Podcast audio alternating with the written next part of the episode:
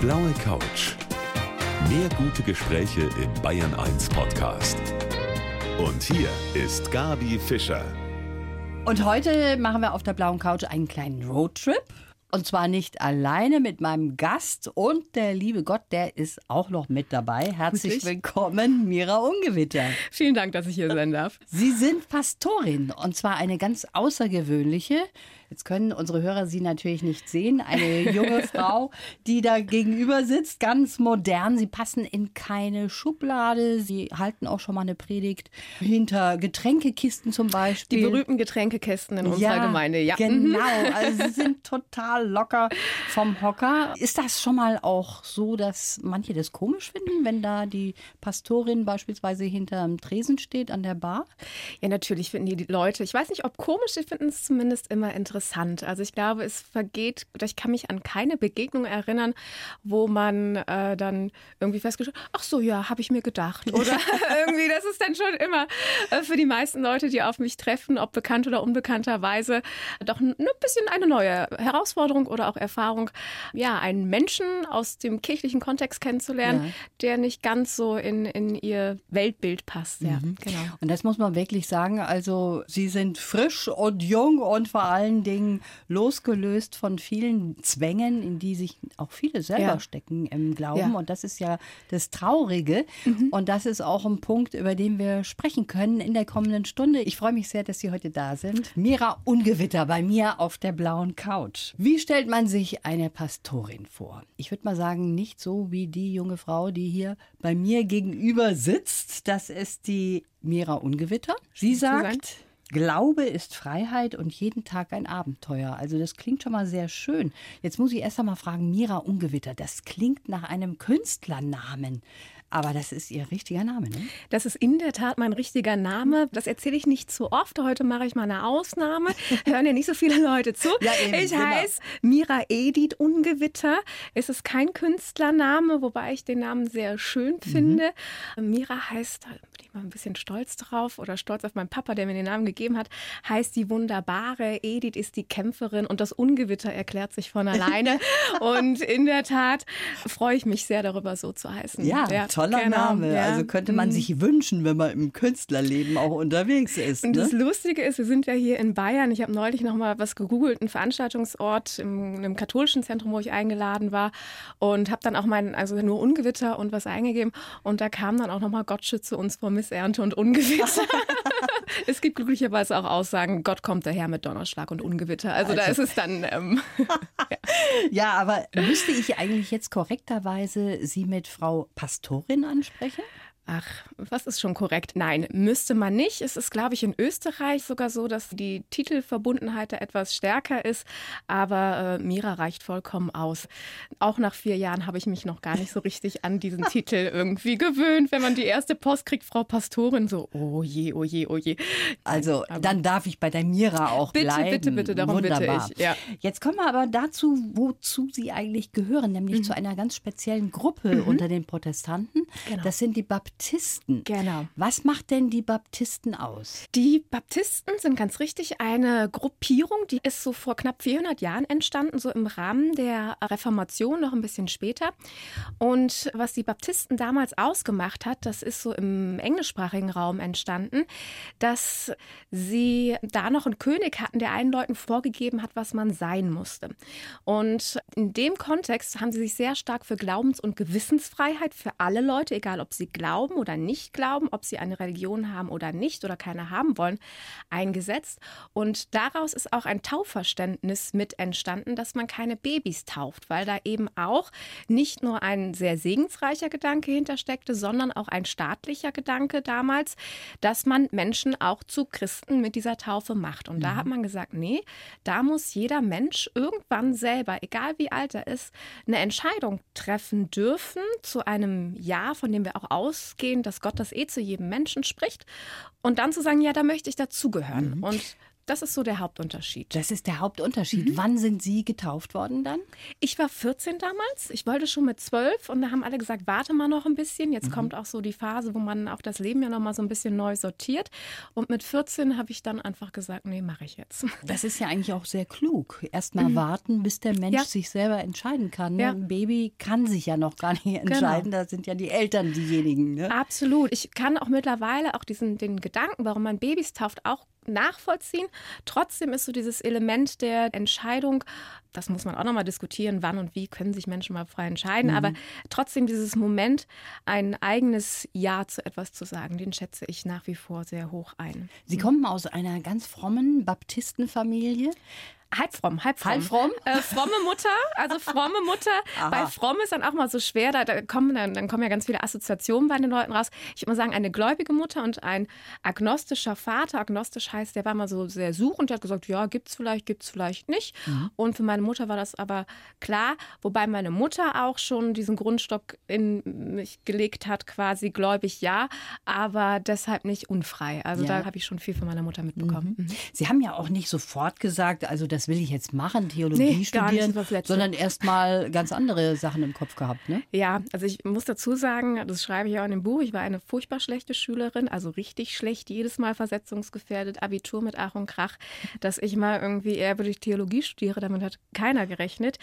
Ich habe immer gerne gefeiert, bis heute, und wollte eigentlich so Eventmanagement, so in dem Bereich gehen, große Partys organisieren, Headset von 0 auf 100, das war so mein Gedankengang. Und und Pastorin zu werden, das war das allerletzte. Ich bin immer in die Kirche gegangen. Ich hatte immer einen Glauben, der sich von vornherein immer in der Veränderung befindet, jetzt auch. Aber Pastorin, das war das allerletzte, was ich mir jemals hätte vorstellen können mhm. zu werden. Und ja. dann ist es das doch geworden. Doch Sie sagen geworden. aber auch feiern und der Glaube, das gehört zusammen. Das gehört also zusammen. vom Nachtclub mal gleich dann in den Frühgottesdienst, das, das, das, ist auch drin. Ne? Ja, mittlerweile bin ich froh, dass meine Gemeinde einen Abendgottesdienst hat und man wird älter. Da ist so der ein äh, über 30-jährige Körper erholt sich nicht mehr so gut wie ein 17-jähriger. Ja, also das ist gut, wenn ich selber arbeiten muss und predigen muss, dann sicherlich nicht nicht mehr. Aber in meinen Jugend- und Teenie-Zeiten, das war dann noch so in Köln vom Clubs, da war ich noch in schlimmen Clubs damals, Nachtflug und dann direkt in den Gottesdienst. Das war gang und gäbe. Ja, genau. Ist ja. alles möglich. Ja, auch, auch, selbes Outfit, irgendwie ganz egal, letzte Reihe und dann, ja. Mhm. Aber wenn man jetzt so sagt, Pastorin, da haben wir natürlich alle irgendeine Vorstellung, mhm. was die macht, ja, also dass die Predigten vorbereitet, mhm. dass die das seelsorgerisch tätig das ist. Ich auch. Aber Sie machen ja auch noch Dinge, die eigentlich gar nicht so in meinem Hinterkopf mhm. jetzt unbedingt verknüpft sind mit ja. einer Pastorin. Ne? Definitiv. Also ganz genau. Die klassischen Sachen sind natürlich dabei. Predigt vorbereiten, Seelsorge.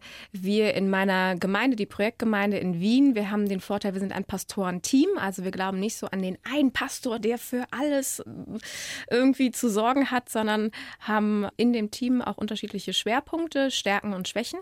Da gehört ein großer Teil auch Flüchtlingsintegrationsarbeit zu und auch sowas wie Unterrichtsstunden, theologische Einheiten vorbereiten, aber eben auch auch dadurch, dass wir coole Gebäude haben oder gute Sachen haben, auch ganz andere Sachen. Mhm. Zum Beispiel betreibe ich mit Freunden gemeinsam eine Art Pop-up-Bar, die hat so gar nichts mit der Kirche zu tun, ist aber so in der Nachbarschaft.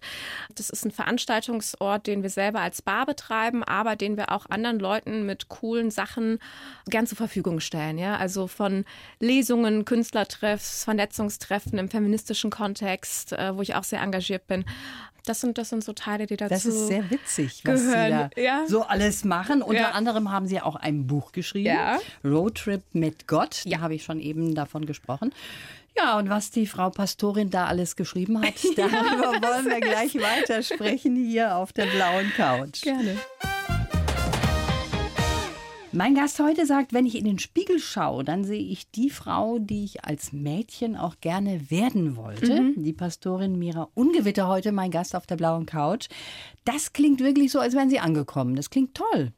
Ja, aber auch weiter auf dem Weg sein. Mhm. Also dieses Weg sein und ankommen, ich glaube, das ist so, so eine Dynamik, dann so der Weg ist das Ziel, ist ein bisschen abgedroschen. Aber ich gucke schon in den Spiegel und denke, nein, ich bin eine Frau geworden oder im Begriff weiter eine Frau zu werden, die ich als Mädchen gerne gewesen wäre. Ja, schöner kann man das doch gar nicht sagen, mhm. wenn man so dieses Gefühl dann auch hat.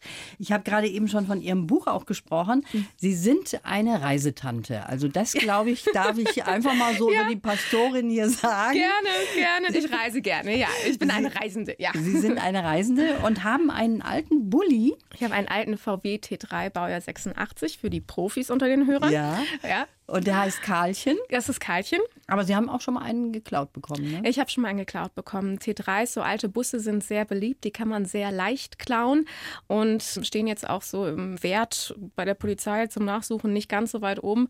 Und das ist leider das Schicksal vieler Bulli-Fahrerinnen und Fahrer, dass die gerne geklaut werden. Ja. Wie sieht denn so ein Bulli dann innen aus? Ist der so richtig schön ausgebaut? Ja, ich hatte ganz, ganz großes Glück, als ich Karlchen sehr günstig auch erstanden habe. A, ist er von außen das schönste Auto der Welt mit den gelb-rot-orangenen Streifen. Also ich werde auch regelmäßig an Ampeln oder Tankstellen irgendwie gefragt und äh, tolles Auto. Also das ist immer sehr, sehr nett. Und äh, von innen ist der auch von dem Vorbesitzer ausgebaut worden. Also da ist so eine Ausziehcouch drin, eine kleine Kommode, so richtig so eine angemalte Ikea-Kommode mit so kleiner Herdplatte drauf. Man kann die Sitze drehen, eine wunderschöne Holzdecke, die als Erinnerungsmoment und Landkarte Wie dient. Und natürlich eine Kühltruhe, ja, also kaltes Bier und Rosé, ganz, ganz wichtig.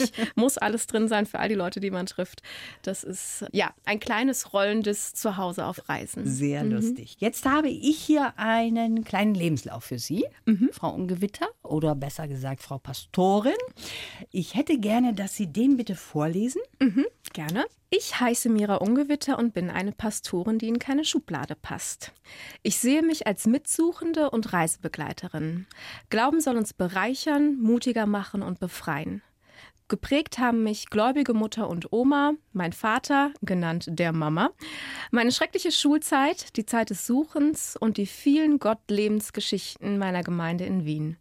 Dankbar bin ich für meine Surfreisen mit Karlchen, für Pizza, Riesling und Knutschen. mein Lebensmotto, mit realistischem Blick das Unmögliche wagen. Sehr schön, darf ich den Text behalten und für all die äh, äh, Anfragen, die ich immer für so Kurztexte habe, weitergeben. Natürlich. Den finde ich sehr fantastisch und sehr schön. hat mich doch ganz gut äh, getroffen. Also, da muss ich natürlich ein bisschen nachhaken, Gerne. was ich da jetzt gehört habe. Was ich super interessant finde, Sie haben Ihren Vater als Kind der ja. Mama genannt. Ja. Wie kommt das zustande? Das kam zustande, dass meine Eltern ähm, schon vor 34 Jahren, als ich auf die Welt gekommen bin, die sogenannten Rollen getauscht haben, wobei das ja eigentlich auch keine Rollen sind. Aber meine Mutter hatte damals einfach eine bessere Möglichkeit, mehr Geld zu verdienen. Und sie wollten aber trotzdem, dass jemand zu Hause beim Kind bleibt. Und mein Vater hatte damals noch Sport und Germanistik auf Lehramt studiert und der ist dann zu Hause geblieben und hat dann das ganze Programm damals übernommen mit Zöpfe flechten, Butterbrote schmieren, zur Schule bringen äh, wenn ich mich erbringen lassen. Ich wollte auch schon mit vier alleine in den Kindergarten gehen. Ja, da kam das mit dem der Mama so ein klein wenig. Schöne äh, Idee auf jeden ja, Fall. Ja. Sie nennen Ihre Schulzeit ein Trainingslager des mhm. Scheiterns. Ja. Das sagt so vieles aus. War es mhm. so schlimm? Auf dieser Leistungsebene mhm. schon. Also ich muss schon auch für meine Schule, ich war auf der Ursulinenschule Köln, das ist eine Mädchenschule, insofern eine Lanze brechen, dass es an sich eine tolle Schule war von dem sogenannten Geist, der da wehte. Also das waren schon auch tolle Leute, tolle Lehrerinnen. Das war jetzt nicht die Klischees, die man sich über Mädchenschulen vorstellt. Das war ziemlich gut, ja. Auf der Leistungsebene, da war es schon, trifft es dieses Trainingslager des Scheiterns ganz gut. Mhm. Das zog sich dann für mich auch bis zum Abitur durch. Also jedes Jahr versetzungsgefährdet gearbeitet. Nachprüfung Mathematik, gerade in den sogenannten Lernfächern, ne? Mathe, mhm. Englisch, Latein. Ich habe damals mit Latein angefangen und da waren die Fünfen und Sechsen und Vieren zahlreich. Also jetzt nicht so, oh, ich war schlecht in der Schule, ich hatte irgendwann mal eine Vier, sondern schon kontinuierlich. Mhm. Und ich habe das beim Schreiben des Buches gemerkt, da habe ich mir nochmal so die Kiste unter Bett vorgezogen. So diese Masse an jedes Mal gesagt und gelesen zu bekommen, mangelhaft mhm. und nochmal mangelhaft. Und das so über neun Jahre auf so ein kleines kleines Kinderseelchen, also später Teenie und dann findet man das cool und so. Aber es ist nicht ohne. Und mhm. ich träume davon zum Teil immer noch, Prüfungen nicht zu bestehen. Ja, ja das und, sieht man, wie äh, die Schulzeit einen auch ja, prägt. Ne, definitiv. Ne? Fürs ganze ja. Leben. Auch solche Notengeschichten, wie man es anders lösen kann. Mir fällt da nichts Besseres ein, aber es ist nochmal so. Da muss man ne? andere Leute fragen. Aber so grundsätzlich war das nochmal so in der Reflexion. Haben Sie denn damals schon mal zu irgendjemandem von Ihren Freundinnen gesagt, ich werde mal Pastorin? Nee, ne? nee, nee, auf gar keinen Fall. Was ganz interessant war, die wussten, also ich war immer auch schon eher auch wild in der Schule und eher vorlaut und dann habe auch früh angefangen irgendwie zu schwänzen oder was auch immer. Ich bin aber immer irgendwie durchgekommen, mhm. hatte aber immer so gerade im Religionsunterricht oder in anderen Sachen da, wenn man darüber gesprochen hat, wusste ich, so wie ich aufgewachsen bin, natürlich relativ viel über biblische Geschichten und hatte da immer so ein Wissen, was andere mhm. gar nicht hatten und alle mhm. wussten auch damals schon, dass ich also dass ich an, an Gott glaube und damals war es schon schwer, das immer so zusammenzubringen mit Feiern und äh, eben sich auch immer wieder über Regeln hinwegzusetzen ja. und trotzdem zu sagen, nee, ich glaube an Gott, nur ich glaube irgendwie nicht daran, dass er kleinkariert ja. ist. Ja. Und da gibt es dann einen speziellen Ort, an dem Sie sich dann oder wo es Ihnen gekommen ist. Sie entscheiden sich tatsächlich Pastorin zu werden. Ja. Darüber wollen wir gleich weitersprechen. Gerne. Das ist nämlich sehr spannend, finde ich. Ich freue mich, dass Sie heute hier sind. Ich freue mich sehr, Ungewitter, hier zu sein. mein Gast. Sie haben eben in unserem Lebenslauf mhm. gesagt, Sie sind dankbar für die Surfreisen mit Ihrem VW-Bus, mhm. für Pizza, mhm. Riesling und Knutschen. Mhm. in dieser Reihenfolge. Pizza, Riesling und Knutschen. Wie passt das zusammen? Eigentlich ganz gut. Also jeder, der gerne Pizza, Riesling und Knutschen mag, weiß eigentlich, wovon man da redet, oder? Pizza allgemein esse ich sehr gerne. Ich trinke sehr gerne, unter anderem auch Riesling und Wein. Und Knutschen, wie gesagt, das ist ja auch im Rheinland ist ja Knutschen oder gerade in Köln ist ja quasi eine, eine, höfliche Erweiterung eines gut laufenden Gesprächs am Abend. Ja, das ist ja, das wird einfach, ist ja einfach nicht so viel äh, dabei. Und, nee. es, und was ist denn, also es gibt doch kaum einen schöneren Moment als so eine Sekunde, bevor man weiß, man küsst jemanden. Also das ist, ist, ist schön. Darf man ja auch als Pastorin. Darf man ne? ja auch, ja, ja. Ist ja, ja da jetzt auch nicht verboten, wie in einer ist, anderen Religion zum Beispiel. Ist nicht, ist nicht verboten. Nee, Aber ist einfach auch schön. Ja. Lustig auch, wo sie sich gedacht haben, Mensch, das wäre was für mich, Theologiestudium. Das haben sie während eines Konzerts sich gedacht. Ja. Da ist das dann plötzlich gekommen. Was war das für ein Konzert? Da gab es so ein paar Begegnungen, die mich so schon in die Richtung auch gebracht haben. Da war eine Theologin dabei und mit der war ich auf einem Konzert, auf einem Glashaus-Konzert. Das war Glashaus. so, genau, Glashaus. Und der habe ich erzählt, wie verloren ich mich so gefühlt habe und dass ich jetzt so länger über doch ein Theologiestudium nachdenke und so in dem Vorrahmen des Konzerts Konzerts war auf einmal so der Moment, ja, dann studier doch Theologie. Und ich so, ja, mhm. das mache ich. Und das kam äh, Ihnen da. Das war ab, ab, der Sekunde, ich bin dann nachts nach Hause, meine Eltern haben, da habe ich noch zu Hause gewohnt, haben geschlafen, habe ich die Tür aufgemacht, Mama, Papa, ich studiere Theologie und damit war der Drops dann auch gelutscht. Ja. okay, also so ist das gekommen und wir haben schon sehr viel über das Reisen auch gesprochen. Ja. Da möchte ich gleich nochmal drauf kommen, mhm. über Ihre Reisen mit dem Karlchen. Mit Karlchen. Stunde Gerne. haben wir noch. Eine ganz besondere Pastorin sitzt heute hier bei mir auf der blauen Couch. Mira Ungewitter. Sie ist Baptistin, mhm. arbeitet in Wien. Wieso eigentlich Wien? Sie sind eine Kölsche Kind? Ja, ich bin eine Kölsche Mädchen und ich habe ein Praktikum machen dürfen in Wien. Also auch Pastorinnen machen Praktika. Mhm. Und äh, da habe ich meine Vorgängerin kennengelernt. Die ist mittlerweile Professorin und die hat mich bei einem Glas Riesling, darüber haben wir eben schon gesprochen. Ja. Ich glaube, nee, ich es war Grauburgunder, da wollen wir korrekt bleiben. ähm, Keine Lüge. genau, hier. nicht lügen, nicht lügen. Und sie hatte mich damals zum Praktikum eingeladen. Und dann stand ich in Wien und kam in die Vorbereitung einer so einer Jugendfreizeitkonferenz äh, rein, Burning Church. Und ich war von jetzt auf gleich hingerissen von den Leuten, von dieser Form Kirche und Glaube zu leben und gedacht, ich will dahin. Mhm. Also ich will in diese Stadt, die ist halt auch wunderschön, mhm. ja, und ich will mit diesen Leuten zusammenarbeiten, ja, weil eben so Glaube und Menschen und alles muss immer überall erfahrbar sein und sich auch unverfügbar machen, ja. Überall erfahrbar, auch auf Ihrem Trip mhm. mit Karlchen, mit Ihrem Bulli, mit dem Sie unterwegs waren. Vielen Trips, ja. Durch genau. Europa. Ja. Ganz alleine sind Sie da unterwegs? Ich fahre immer gerne ganz alleine. Ich glaube, es gibt kaum ein größeres Gefühl an Freiheit, sich äh, in den Bulli zu setzen, vorher gepackt zu haben und dann auch alleine zu wissen, so ich fahre jetzt los. Mhm. Klar, man hat immer so ein paar Punkte, wo man weiß, da treffe ich eh Leute. Also ich verbringe letztendlich recht wenig Zeit allein.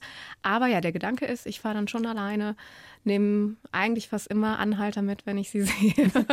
da fängt es dann meistens schon an und äh, genieße das sehr. Die letzten zwei Jahre, wo ich wieder einen Bulli habe und jetzt knapp 30.000 Kilometer haben wir gemacht mhm. in der Zeit, die Trips weitestgehend dann auch allein zu machen, ja. Was ist denn so ein Highlight mit Ihrem Karlchen, wenn Sie unterwegs sind? Wenn Sie irgendwo einen tollen Platz finden, ganz alleine da sind, mhm. aufs Meer schauen, Ihre Ruhe haben? Auch das ist ein Highlight. Ich finde die Menge an Begegnungen trotzdem nach wie vor schön. Also wie gesagt, ich bin jetzt nicht die ganze Zeit alleine mhm. da in der Natur, aber die Möglichkeit, autark Entscheidungen treffen zu können. Ja, also ganz klassisch, 40 Grad im Schatten, Frankreich, da ist ein Schild, da vorne ist ein Flohmarkt oder irgendwas und dann einfach rauszufahren, das zu machen, ohne mit jemandem diskutieren zu müssen oder ohne zu wissen, dass der neben mir das allerletzte, das das letzte ist, was ich jetzt machen würde. Ja? Oder einfach rausfahren ja? und einfach all diese Momente, die genieße ich dann schon sehr, sehr stark. Nicht zu wissen, was kommt, wo man ist, mhm. weil einen das auch nochmal selber schult, einfach offen zu bleiben und auch ein paar Risiken einzugehen. Ja, dieses, dieses Gefühl in einem Leben, was doch sehr auch von Terminen oder von anderen Sachen bestimmt ist, sich da ein bisschen rauszunehmen. Mhm, das raus ich. aus den Bahnen auch mal Genau, raus, raus wieder, ne? aus den Bahnen und trotzdem selber zu merken, auch mir fällt das manchmal schwer, wenn ich schon so ein Ziel vor Augen habe und auch heute Abend könnte ich da und da sein und dann zu sagen, nee, darauf, also so sich selber auch zu überwinden ja. in den eigenen Bahnen, die man im Kopf auch immer wieder hat, egal wie frei man sich fühlt. Sie haben gerade eben schon erzählt, es hat Sie eigentlich immer so ein bisschen in die Ferne sowieso gezogen. Sie waren auch mal drei Monate auf einem Schiff in Honduras. Mhm und haben da Medikamente an entlegene Orte dann verteilt mit diesem Schiff? Ja, also dieses Schiff, auf dem ich gearbeitet habe, ist ein Ärzteschiff gewesen mhm. und da ist dann quasi auf dem Schiff ein ganzer OP, ganz unterschiedliche Praxen. Da arbeiten dann Ärzte drauf, die Operationen abgelegenen Stellen machen äh, für, für unterschiedliche Belange und man wird dann nach Fähigkeit eingesetzt. Ich war dann auf dem Abitur, da habe ich da jetzt keine Medikamente verteilt, ich habe Teller gespült. Also das war dann halt okay. so, da wird man dann, äh, aber aber es ist ein medizinisches Versorgungsschiff, auch mit Medikamenten. Aber die Arbeit, die ich da geleistet habe, war Tellerspülen und da in, ja, in, in dem Bereich da Essensausgaben mhm. und so mhm. zu arbeiten. Auch eine genau. außergewöhnliche genau. Arbeit. Ne? Ich wusste gar nicht, dass solche Schiffe dann auch existieren, dass man so eben an entlegene Orte auch rankommt. Ja, das war, und Honduras ist jetzt, also ich kenne heute noch Backpacker, die um Honduras ja eher einen Bogen machen, weil mhm. es durchaus auch nach wie vor eines der gefährlichsten Länder der Welt ist. Ich war damals 19, 2004, ohne Smartphone, ohne funktionierendes mhm. Handy, drei Tage alleine mir da irgendwie den Weg gebahnt mit unfassbar schlechtem Englisch, null Spanisch und sehr ängstlichen Eltern zu Hause. Ja, da war es dann halt so, dass dieses Schiff an einem Ort lag. Gut, das wird sich jetzt in den letzten Jahrzehnten auch nochmal verändert haben, aber was an sich schon für medizinische Versorgung sehr unzugänglich mhm. war. Genau. Interessant. Ja. Sie sitzen jetzt hier vor mir und ja. auf Anhieb wüsste ich jetzt nicht, dass Sie Pastorin sind. Aber gibt es auch mal so Anlässe, wo Sie sagen, jetzt ziehe ich mal meine Robe an und habe da den weißen Kragen auch? In der Tat. Also ich habe keinen richtigen Talar in dem Sinne. Als Baptistin bin ich ja Freikirchlerin. Wir haben nicht, also doch, wir haben auch Talar oder können einen tragen zu Beerdigungen oder Hochzeiten. Das machen Kollegen auch vor mir, weil es eben Sachen gibt, wo eine Sichtbarkeit gut ist. Ich selber habe von Casual Priest, das ist eine schwedische Designerin, so ein Collarhemd, was etwas körperbetont ist und etwas aus einem angenehmeren Stoff ist. Das trage ich in der Tat zu Anlässen, wenn es um wichtige Behörden ginge beispielsweise geht. Ah. Wir haben eine große Flüchtlingsintegrationsarbeit oder in anderen Rahmen, wo ich schon spüre, gerade auch in einem Land wie Österreich, dass eine Wahrnehmung durch so ein Kleidungsstück sich verändert. Ich bin immer hin und her gerissen, eben weil ich das auch nicht mag. Ich habe mhm. kein Amtsverständnis, dass ich irgendwie hochwürdiger wäre als andere, überhaupt nicht. Aber wenn es dem Besten dient, um auch mhm. einen Punkt klar zu machen, um etwas zu uns unterstreichen und auch als Frau sichtbar zu sein, ja, das ist für mich in dieser gerade kirchlichen Welt, die enorm patriarchal geprägt ist, mhm. nochmal auch zu sagen, ich bin niemand, der hier am Tisch nur gestattet ist, sondern ich gehöre genauso dazu. In den Fällen trage ich dann auch mal äh, so ein Collarhemd, heißt Collar das. Genau, diese Casual. Casual Priest. Das wusste ich auch nicht. Das ist auch wieder eine neue Neuigkeit, ja, ja. die ich nicht wusste, dass es sowas gibt. Ich freue mich, dass Sie da sind. Wir haben noch ein bisschen Zeit und da möchte ich doch noch mal auf Ihren Job in Anführungszeichen auch zu sprechen kommen. Mira Ungewitter ist heute mein Gast. Traumberuf Pastorin, das sagen jetzt nicht so viele Mädels, mhm. wenn sie so in die Zukunft gucken. Die Mira Ungewitter, die heute bei mir mhm. auf der blauen Couch sitzt, die hat sich dafür entschieden. Total leger, total locker. Sie haben eben auch eine ganz offene Einstellung zum Glauben und zur Religion, was ja sehr schön ist, weil viele mit Religion auch gleich enge verbinden, ja. enge mhm. und Regeln, an die man mhm. sich zu halten hat. Wenn man sie jetzt so sieht, Sie haben eine Pop-Up-Bar, haben Sie mhm. eben erzählt. Mit Freunden zusammen betreiben eine Pop-Up-Bar, ja, genau. Ja, werden Sie auch mal angesprochen von Männern und wenn Sie denen dann sagen, Sie sind Pastorin? ich glaube, dass Sie da nicht lange warten müssen. Wie reagieren die, wenn Sie sagen, Sie sind Pastorin? Die Reaktionen natürlich auch von männlicher Seite sind ganz unterschiedlich. Von einer meinte mal, oh, ich glaube, das muss ich erstmal verarbeiten. Ich brauche ein Bier, ich komme in zehn Minuten wieder. Ähm, andere werden, auch das gilt wieder für Männer und Frauen, sehr schnell sehr persönlich. Also es kann schon mal sein, dass man damit was triggert und auf einmal erzählt einem einer gerade was von einem Schicksalsschlag und so. Damit hat er selber gar nicht gerechnet. Der wollte gerade baggern und zwei Minuten später sind wir beim Thema, ich habe Angst vorm Sterben. Also ja. das gibt's halt auch. Aha. Dann gibt's auch die, wo du schon so im Kopf rattern siehst, Ah, eine Pastorin, das wäre auf der Liste gar nicht mal so schlecht. Das sehe ich aber relativ zügig. Also die Reaktionen sind aber meistens dann doch sehr nett und dann rattert es erstmal so ein bisschen im Kopf und dann ist man aber auch ganz häufig auf einer ganz anderen Gesprächsebene mhm. und die meistens noch mal so ein bisschen tiefer geht, als man das bei vielen anderen Bargesprächen vielleicht auch hat. Ja, da schreibe ich vielleicht mal irgendwie ein Buch. Ja, das glaube ich wäre sehr interessant, was da rauskommt. Vielleicht drüber. Ja, die Pastorin in der Bar war. Ja, ja. Bibel wie Bikini, ja. Wir haben darüber gesprochen. Sie halten natürlich auch Ihre Predigten, ist ja mhm. ganz klar. Jetzt, wenn ich Sie so beurteilen sollte von der letzten Stunde hier auf mhm. der blauen Couch, würde ich sagen, also da haben Sie überhaupt keine Probleme. Aber wie das so losging, muss man sich da auch reinfuchsen? Oder man muss sich da sehr reinfuchsen, Schon. auch nach wie vor. Also eine Predigt ist für mich immer noch etwas, was ich bei allem Humor und auch mit all dem Humor, ja, den, den schalte ich ja hoffentlich nicht auf der Kanzel ab, auch nicht auf meiner Getränkekistenkanzel ab. Aber das ist schon etwas, was ich sehr ernst nehme, was ich sehr gewissenhaft vorbereite. Auch wenn ich es immer sehr zeitnah vorbereite, brauche ich schon zwischen sechs und zehn Stunden an Vorbereitung, weil man sehr viel Sekundar oder ich lese sehr viel Sekundärliteratur und versuche aus biblischen Texten etwas für heute rauszuziehen, also im politischen, im persönlichen Zusammenhang. Und das bedarf einfach einer guter Recherche. Man muss die Texte in ihrer historischen, geschichtlichen Zeit einordnen, da was rausholen. Das ist schon ein Teil der Vorbereitung, der viel kostet, aber auch das Vortragen. Es ist nicht etwas, wo man sich einfach nur vorne stellt und mal ein bisschen was erzählt. Ja. Und ich bin nicht mehr ganz so aufgeregt, also ich möchte nicht mehr sterben, wie ganz am Anfang. Und es ist auch nochmal ein Unterschied, ob ich jetzt in meiner eigenen Gemeinde, hat man natürlich so ein bisschen Heimspiel, als wenn man jetzt woanders ist. Und auch die Größe der Gruppe, ob da jetzt 20 oder 500 sitzen, das kann beides sehr mhm. aufregend sein. Aber da gewöhnt man sich nicht. Also ich habe mich bis dato nicht dran gewöhnt und kann es mir ehrlich gesagt auch nicht vorstellen. Mhm. Nein. Ich kann mir nicht vorstellen, dass irgendjemand einschläft bei ihrer Predigt. Das möchte ich mal dazu Ho sagen. Hoffe ich, hoffe ich, äh, hoffe ich auch nicht. Ja. Äh, außer er braucht es ganz dringend. Es gibt auch den, den, auch sein. den, den Seinen gibt es der Herr im Schlaf, sagt man ja auch. Aber man kann es, das Hebräisch auch übersetzen mit den Seinen gibt der Herr Schlaf. Ja. Also ah. man kann ja auch mal durchaus sehr zur Ruhe kommen, aber langweilig ist es hoffentlich mhm. nicht. Ja. Sie sind Seelsorgerin ja. auch. Man öffnet sich ihnen, man mhm. erzählt ihnen die Sorgen, die man hat, mhm. auch den Kummer, den man oft mhm. erlebt hat, womit man nicht fertig ja. wird.